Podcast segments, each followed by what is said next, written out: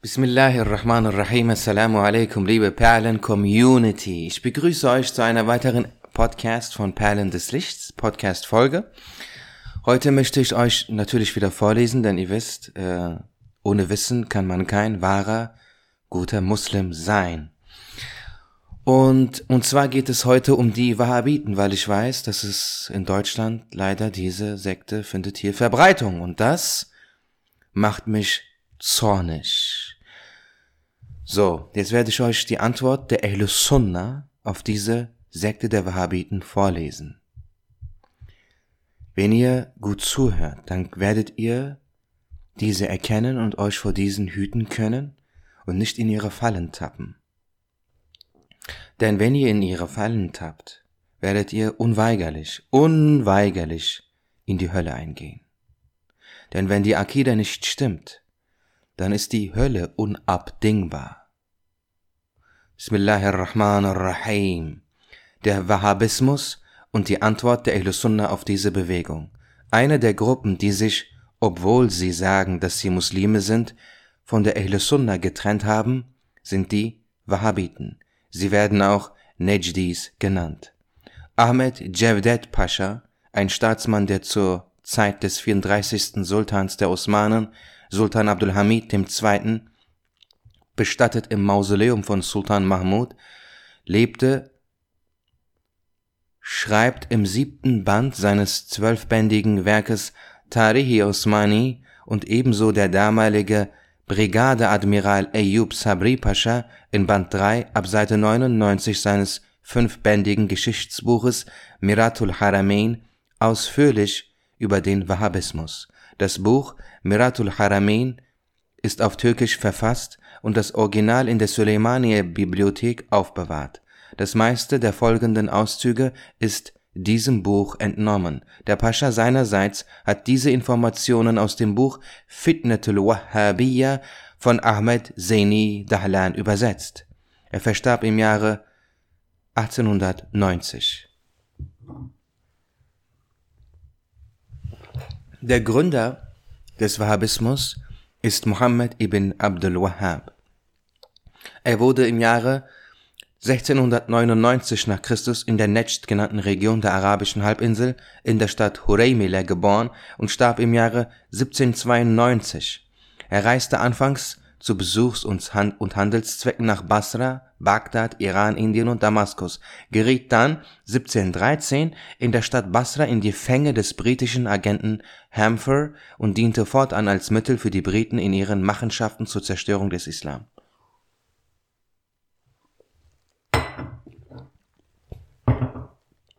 Alhamdulillah. Die haltlosen Ideen, die ihm dieser Agent diktierte, veröffentlichte er unter dem Titel Wahhabismus.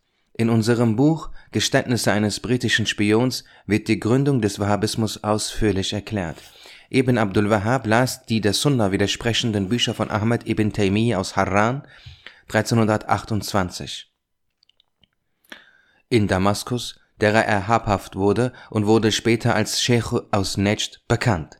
Seine Schrift Kitab Tawhid die er in Zusammenarbeit mit jenem britischen Agenten verfasste, wurde im Jahre 1221 nach Hejra von den Gelehrten der Stadt Mekka mit einer fein ausgearbeiteten Widerlegung beantwortet und darin seine Behauptungen mit gewichtigen Argumenten widerlegt. Diese Seiful Jabbar genannte Widerlegung wurde in Pakistan veröffentlicht und 1775, äh, 1975 in Istanbul neu aufgelegt. Abdurrahman, der Enkel von Muhammad ibn Abdul Wahhab, schrieb eine Erklärung zum Buch Kitabut Tawhid und ein Wahhabit namens Muhammad Hamid schrieb Ergänzungen dazu und diese wurden unter dem Titel Fethul Mejid in Ägypten veröffentlicht. Die Ideen von Muhammad ibn Abdul Wahhab verbreiteten sich unter der Landbevölkerung und den Bewohnern der Gegend Dar'iyya und wurden von deren Oberhaupt Muhammad ibn Su'ud als Lehrer angenommen. Die Leute, die seine Ideen des Wahhabismus akzeptierten werden Wahhabiten oder Najdis genannt. Er präsentierte sich selbst als Richter, Qadi und Mohammed ibn Sud als Emir und Herrscher. Er setzte durch, dass nach ihnen ihre Nachkommen in diese Ämter erhoben wurden. Abdul Wahhab, der Vater von Mohammed, war ein rechtschaffener Muslim. Er selbst und die Gelehrten in Medina sahen, dass sein Sohn einen falschen Weg einschlagen würde und empfahlen allen, sich nicht auf Gespräche und Diskussionen mit ihm einzulassen. Er verkündete im Jahre 1737 äh, den Wahhabismus. Er bemängelte und kritisierte die Ijtihade der Gelehrten der Ahl-Sunnah. Ijtihad bedeutet Urteil. Er ging sogar so weit, die Muslime, die der Ahl Sunnah angehören, als ungläubige Kafirun zu bezeichnen. Er sagte, dass derjenige, der die Gräber der Propheten oder der Freunde Allahs, Evliya, Evliya, Personen, die Allah nahesteht, Person, die Allah nahesteht, besucht und sie dort mit Worten wie O Prophet Allahs oder O Abdul Qadir anspricht, zu einem Götzendiener Muschrik wird. Nach dem Wahhabismus wird jeder, der sagt, dass irgendjemand oder irgendetwas außer Allah dem Erhabenen irgendeine Tat ausübt, irgendetwas bewirkt, zu einem Muschrik, also zu einem Kafir. So werde zum Beispiel jemand, der sagt, jene Medizin hat meinen Schmerz gelindert, oder am Grabe jenes Propheten oder jenes Wali, Singular von Eulia, hat Allah mein Bittgebet angenommen zu einem Muschrik. Um diese Ideen zu untermauern, führte er den Koranvers Nur dich allein bitten wir um Beistand und Hilfe, also Iyaka nasta'in aus der Sura al-Fatiha und die Verse, die das Gottvertrauen, Tawakkul, verkünden als Beweise an. Die korrekten Erklärungen dieser Verse seitens der Gelehrten der Sunnah und die Themen Tawhid, Einheitslehre und Tawakkul sind im zweiten Teil des Buches Sa'adet Ebediyya im Abschnitt Tawakkul ausführlich erklärt. Wer dort nachliest, wird die richtige Bedeutung von Tawhid verstehen. Er wird auch sehen, dass die Wahhabiten, die sich Muwahidun, Anhänger des Tawhid nennen, keineswegs Muwahidun sind. Worte zeigen nicht, wie du bist, sondern deine Taten. Deine Werke sind es, die dein Intellekt verraten. In dem Buch Al-Usulul Arba'a Fi Tardid al-Wahhabiyya heißt es auf Persisch, die Wahhabiten und andere Madhab-Lose, also Rechtsschullose, wie sie begreifen nicht, was Majaz, Metapher und Isti'ana, Bitte um Beistand und Hilfe, bedeutet. Wenn jemand sagt, dass er eine Tat verrichtet habe, sagen sie sogleich, selbst wenn diese Aussage nur metaphorisch gemeint war, dass dies Schirk, Beigesellung und Kufr, Unglaube sei. Dabei erklärt Allah der Erhabene an vielen Stellen im edlen Koran, dass er derjenige ist, der die Taten ausführt und die Menschen nur metaphorisch als Täter genannt werden. In Vers 57 der Sure Al-An'am und in einem Vers der Sure Yusuf heißt es sinngemäß, das Urteil gehört allein Allah. Das heißt, er ist der alleinige Richter. Im 64. Vers der Sure An-Nisa heißt es sinngemäß, Sie sind nicht eher Gläubige, Mu'minun, bis sie dich zum Richter in den strittigen Sachen machen, die zwischen ihnen auftreten. Im ersten Vers wird verkündet, dass Allah der eigentliche Richter ist. Im zweiten Vers wird verkündet, dass metaphorisch gesprochen auch Menschen als Richter bezeichnet werden können. Jeder Muslim weiß, dass es allein Allah der Erhabene ist, der ins Leben bringt und sterben lässt. Denn in Vers 56 der Sure Yunus heißt es sinngemäß, Allein er ist es, der Leben gibt und sterben lässt. Und in Vers 42 der Sure Es-Zumar heißt es sinngemäß, Allah der Erhabene nimmt die Seelen der Menschen zur Zeit ihres Sterbens. Im elften Vers der Sure Es-Sajda heißt es sinngemäß und metaphorisch gesprochen, er ist der mit dem Tode beauftragte Engel, der euch das Leben nimmt. Es ist der mit dem Tode beauftragte Engel, der euch das Leben nimmt. In Vers 30 der Sura al-Ma'idah heißt es sinngemäß, der Sohn von Adam, Friede sei mit ihm, tötete seinen Bruder. Dieser Vers widerlegt ganz eindeutig die Ansichten der Wahhabiten. Es ist allein Allah, der den Kranken Heilung gibt. Denn im 80. Vers der Sura al-Shu'ara heißt es sinngemäß, und wenn ich krank bin, ist er es, der mich heilt. Und in Vers 49 der Surah Al Imran berichtet Allah der Erhabene, dass Isa a.s. sinngemäß sagte, und ich heile den Blindgeborenen und den Aussätzigen und mache die Toten mit Allahs Erlaubnis lebendig. Mit Aussätziger ist hier die Vitiligo oder Weißfleckenkrankheit genannte Hautkrankheit gemeint, hierbei verliert die Haut ihre Farbe, auf der Haut entstehen große weiße Flecken, sie wird auch Albinismus genannt, wenn der ganze Körper weiß ist. Es ist Allah der Erhabene, der in Wirklichkeit den Menschen Kinder gibt. Im 18. Vers der Sure Maryam ist davon die Rede, dass der Engel Jibril a.s. metaphorisch gesprochen sinngemäß sagte, ich werde dir einen reinen Sohn geben. Der wahre Eigner des Menschen ist Allah der Erhabene. Die sinngemäße Bedeutung von Vers 257 der Sura al-Baqarah verkündet dies ganz klar. Allah der Erhabene ist der Freund und Beschützer der Gläubigen. Im 56. Vers der Sura al-Ma'idah nämlich sinngemäß, Euer Beschützer ist Allah und sein Gesandter. Und in Vers 6 der Sura al-Ahzab, der Prophet steht den Gläubigen näher als sie sich selbst verkündet Allah der Erhabene, dass, metaphorisch gesprochen, auch der Mensch ein Beschützer sein kann. Ebenso ist der einzig wirkliche Helfer Allah der Erhabene. Er hat seine Diener aber auch metaphorisch gesprochen Helfer genannt. Im dritten Vers der Surah Al-Ma'idah heißt es sinngemäß, Helft einander in Rechtschaffenheit und in der Gottesfürchtigkeit. helft einander in Rechtschaffenheit und in der Gottesfürchtigkeit. Die Wahhabiten nennen Muslime, die Menschen als Diener von Menschen bezeichnen, wie zum Beispiel mit dem mit Namen wie Abdul Nebi oder Abdul Rasul, Polytheisten Mushrikun. Doch in Vers 32 des Surah Nur heißt es sinngemäß, und verheiratet diejenigen Frauen unter euch, die ledig sind, und die Rechtschaffenen unter euren Dienern, männliche wie weibliche. Der wahre Herr der Menschen ist Allah der Erhabene, doch metaphorisch gesprochen können auch andere als Allah, als er, Herr genannt werden. Im 42. Vers des Sure Yusuf heißt es sinngemäß, Erwähne mich bei deinem Herrn.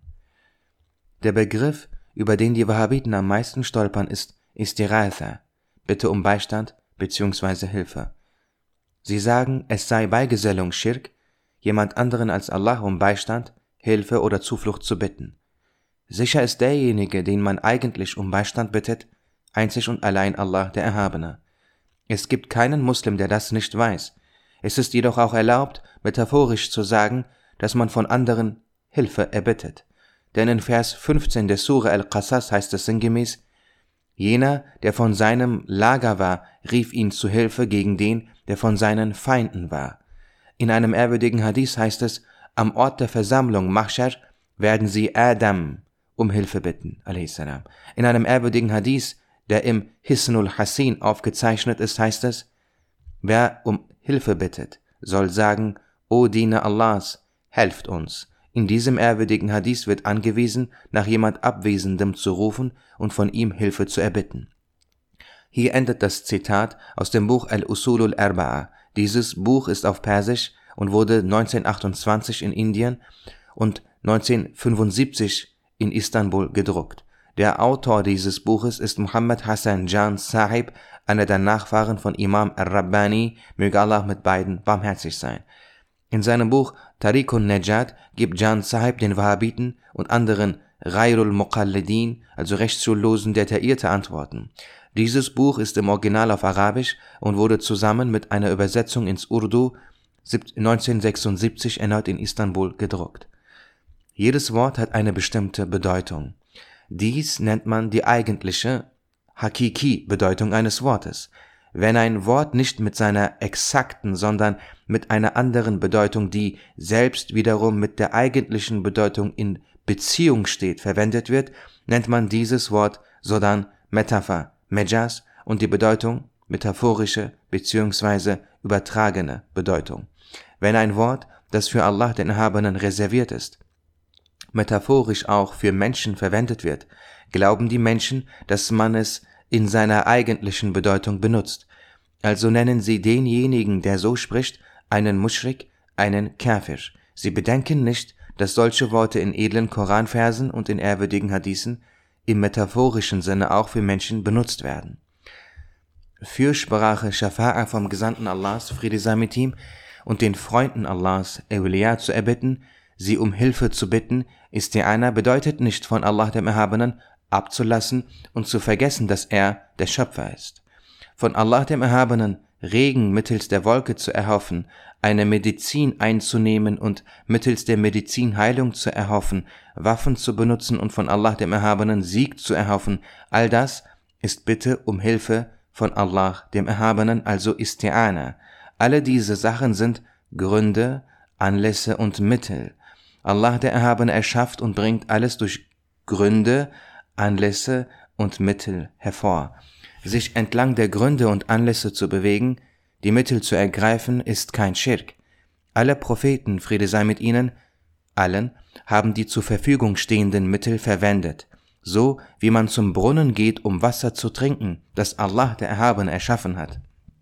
Oder zum Bäcker, um Brot zu besorgen, das letztlich auch er erschaffen hat, oder so wie man Kriegsgerät herstellt und den Umgang mit ihm erlernt, damit Allah der Erhabene Sieg verleiht, wendet man ebenso sein Herz den Seelen der Propheten oder der Evliya zu, damit Allah der Erhabene die Bittgebete erhört.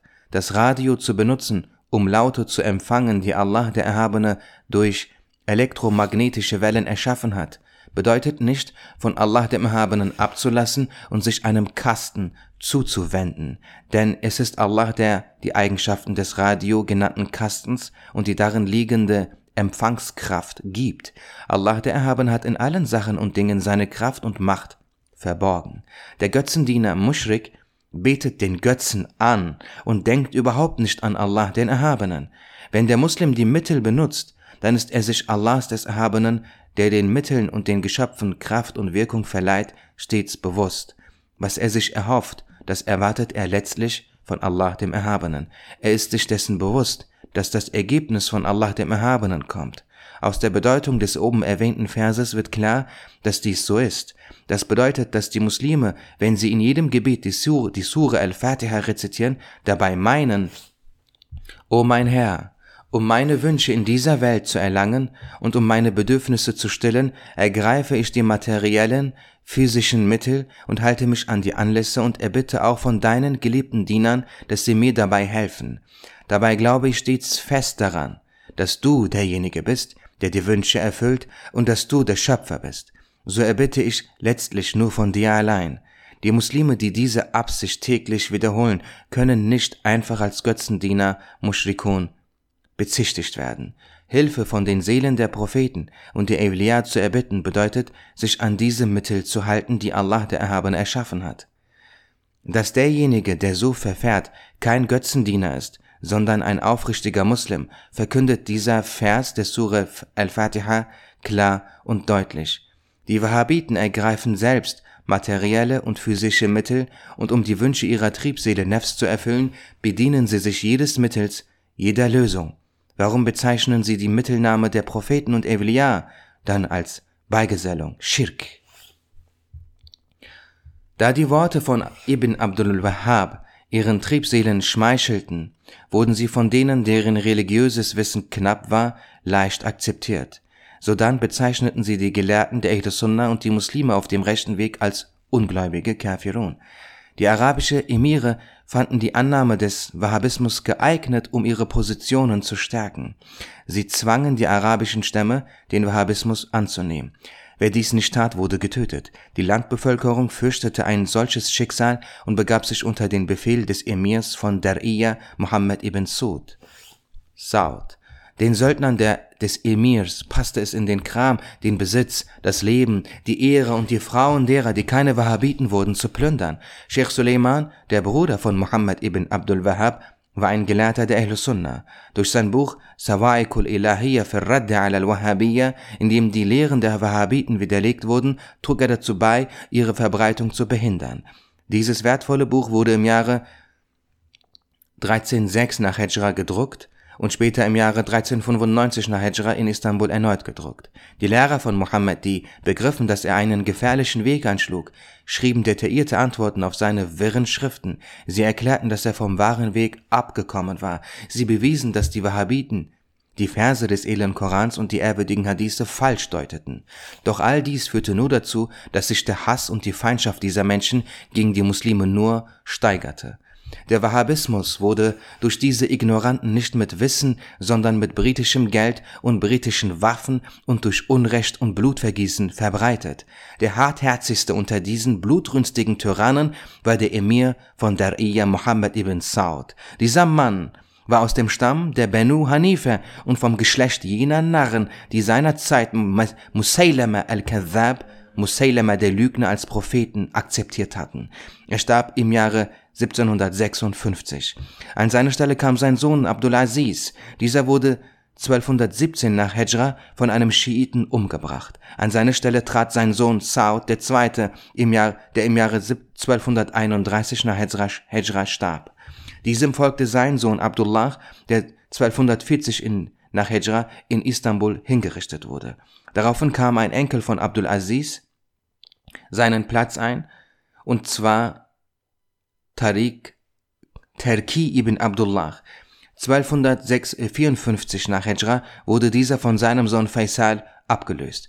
1282 nach Hijra wurde dessen Sohn Abdullah zum Emir. Sein Bruder Abdurrahman und dessen Sohn Abdulaziz ließen sich in Kuwait nieder. Abdulaziz kam 1901 nach Christus nach Riyadh und wurde dort zum Emir. Mit Unterstützung der Briten griff er Mekka an. Im Jahre 1932 rief er den Staat Saudi-Arabien aus. Wir haben 1991 in den Zeitungen gelesen, dass Fahd, der damalige Emir von Saudi-Arabien, den russischen Kuffar, die sich damals im Krieg gegen die afghanischen Kämpfer der Ahl-Sunna befanden, eine finanzielle Unterstützung von 4 Milliarden US-Dollar zukommen ließ. Die Wahhabiten behaupten sich auf einem Weg der Aufrichtigkeit in Sachen Einheit Allahs und der Bereinigung von Kufr zu befinden. Sie implizieren, dass die Muslime seit 600 Jahren in Schirk lebten. Sie behaupten, die Muslime von Schirk und Kufr befreien zu wollen. Um sich zu rechtfertigen, zitieren sie den fünften Vers der Surah Al-Ahkaf und den 106. Vers der Surah Yunus. Doch die Tafsir-Gelehrten Mufassirun erklärten, dass diese und ähnliche Verse explizit in Bezug auf die Polytheisten, Mushrikun, herabgesandt wurden. Im ersten dieser erwähnten Verse heißt es sinngemäß, Und wer irrt mehr als jener, der von Allah, dem Erhabenen, ablässt und stattdessen solche bittet, die sie bis zum Tag der Auferstehung nicht erhören werden. Und im zweiten genannten Vers heißt es sinngemäß, Sage den mekkanischen Polytheisten, mir wurde befohlen, bete anstelle von Allah dem Erhabenen zu nichts anderem, das dir weder nützt noch schadet. Solltest du zu etwas anderem als Allah dem Erhabenen beten, dann würdest du dir selbst Unrecht tun und Schaden zufügen. Im Keshfu Shubuhat der Wahhabiten, im Buch Keshfu Shubuhat der Wahhabiten wird über den dritten Vers des Surah As-Zumar gesprochen. In diesem Vers heißt es sinngemäß, und, de, und diejenigen, die sich andere als ihn zu Beschützern nehmen, sagen, wenn wir diese anbeten, dann tun wir das nur, damit sie uns Allah näher bringen und Fürsprache für uns einlegen. In diesem Vers berichtet Allah der Erhabene von den Worten jener Polytheisten, die Götzen anbeten. Die Bitte der Gläubigen um Fürsprache wird von den Wahhabiten mit den Worten dieser Götzenanbeter verglichen. Sie argumentieren damit, dass auch die Polytheisten wussten, dass die Götzen nicht erschaffen können und nur Allah der Erhabene erschafft. Im Tafsir-Werk Ruhul Bayan steht in der Erklärung dieses Verses Folgendes geschrieben. Der Mensch ist mit einer solchen Beschaffenheit in die Existenz gelassen, dass er seinen Schöpfer und den Schöpfer aller Existierenden zu kennen vermag. In jedem Menschen liegt der Wunsch eingebettet, ihn anzubeten und sich ihm zu nähern. Diese Beschaffenheit als solche allein bringt noch keinen Nutzen, denn die Triebseele, Nefs, der Shaitan und schlechte Freunde, Gesellschaft trüben den Menschen, verschütten also diesen in seiner Beschaffenheit liegenden Impuls, so dass er entweder nicht an den Schöpfer und nicht an den jüngsten Tag glaubt, die Kommunisten und Freimaurer sind solche Menschen, oder aber er wird zu einem Muschrik. Der Muschrik kann sich Allah dem Erhabenen nicht nähern, kann ihn nicht kennen. Das Wissen, das Kennen, das durch die Abwendung von Schirk und durch das Klammern an Tawhid entsteht, ist ein kostbares Wissen und Kennen. Das Zeichen eines solchen Wissens ist, dass man an die Propheten und die Bücher, die sie brachten, glaubt und diesen folgt. Nur so kann der Mensch sich Allah dem Erhabenen nähern. So lag zwar das Vermögen, sich niederzuwerfen, in der Beschaffenheit von Iblis eingebettet, aber er folgte seiner Triebseele und warf sich doch nicht nieder. So ähnlich sind auch die griechischen Philosophen der Antike deshalb zu Ungläubigen, Kafirun geworden, weil sie es vorzogen, die Nähe zu Allah nicht in der Befolgung der Propheten, sondern in der Befolgung dessen, was ihnen ihr Intellekt und ihre Triebseele diktierte, zu suchen. Die Muslime folgen dem Islam, um sich Allah dem Erhabenen zu nähern. Dadurch füllen sich ihre Herzen mit Licht, Nur. In ihren Seelen, Arwah, Singular, Ruch, manifestieren sich die göttlichen Eigenschaften der Schönheit. Die Polytheisten Mushrikun folgen im Ersuchen der Nähe zu Allah nicht den Propheten und nicht dem Islam. Sie folgen ihrer Triebseele, ihrem beschränkten Verstand und den Neuerungen Bid'at. So verdunkeln sich ihre Herzen, Qulub, Singular, Qalb, und ihre Seelen werden verschleiert. Dass es ein Fehler ist zu sagen, wir beten die Götzen an, damit sie für uns Fürsprache einlegen, erklärt Allah der Erhabene zum Ende dieses Verses.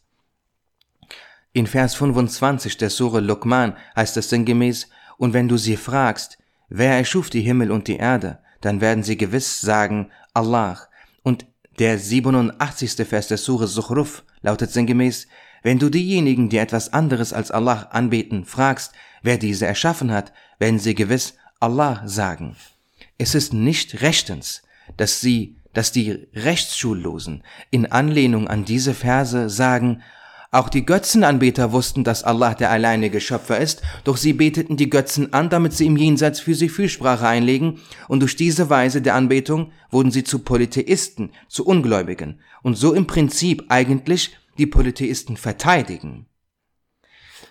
Die Muslime beten die Propheten oder die Evliya nicht an und sagen ganz klar, dass diese keine Partner Allahs des Erhabenen in seiner Göttlichkeit sind. Sie glauben daran, dass die Propheten und Evliya Geschöpfe sind und kein Recht darauf haben, angebetet zu werden. Sie glauben daran, dass diese Menschen geliebte Diener Allahs des Erhabenen sind und dass Allah durch den Segen, Baraka derer, die er liebt, seinen Dienern Barmherzigkeit zufließen lässt.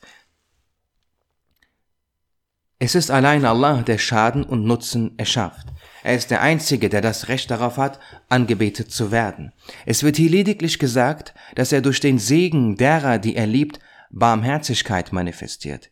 Die Polytheisten geben zwar aufgrund des in ihrer menschlichen Beschaffenheit eingebettet schlummernden Wissens zu, dass die Götzen keine Schöpfer sind, doch sie fehlen darin, den Propheten zu folgen und dieses Wissen zu erwecken.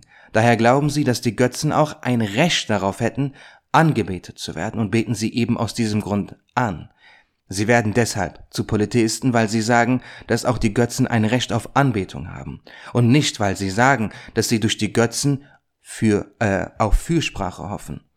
Von Götzen Fürsprache zu erwarten ist ein falscher, also ein irriger Glaube. Es ist nicht erlaubt, so zu glauben. Doch so zu glauben ist wiederum auch kein Schirk, Beigesellung. Schirk ist, die Götzen anzubeten. Man sieht also, dass es völlig verkehrt ist, die Ehlussunna mit den Götzenanbetern zu vergleichen. Alle diese edlen Verse wurden bezüglich der götzenanbetenden Kafirun herabgesandt. In dem Buch Kashf Shubuhat der Wahhabiten werden diese Verse falsch gedeutet und mit einer verdrehten Logik die Muslime, die der Ehlussunna angehören, mit den Götzenanbetern verglichen.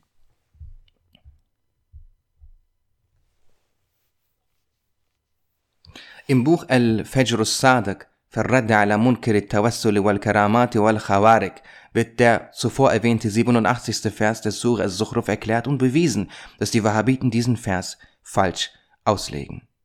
Dieses Buch wurde vom irakischen Gelehrten Jamil Sidki Zahawi, möge Allah mit ihm barmherzig sein, verfasst und 1905 in Ägypten gedruckt.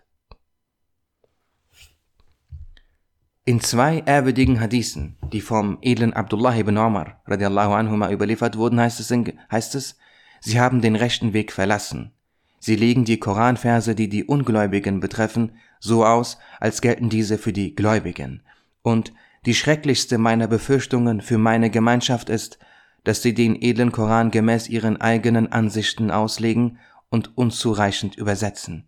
Diese beiden ehrwürdigen Hadithe kündigen an, dass rechtsschullose Auftreten und Verse, die in Bezug auf die Polytheisten herabgesandt wurden, als für die Muslime geltend nehmen und sie falsch auslegen werden.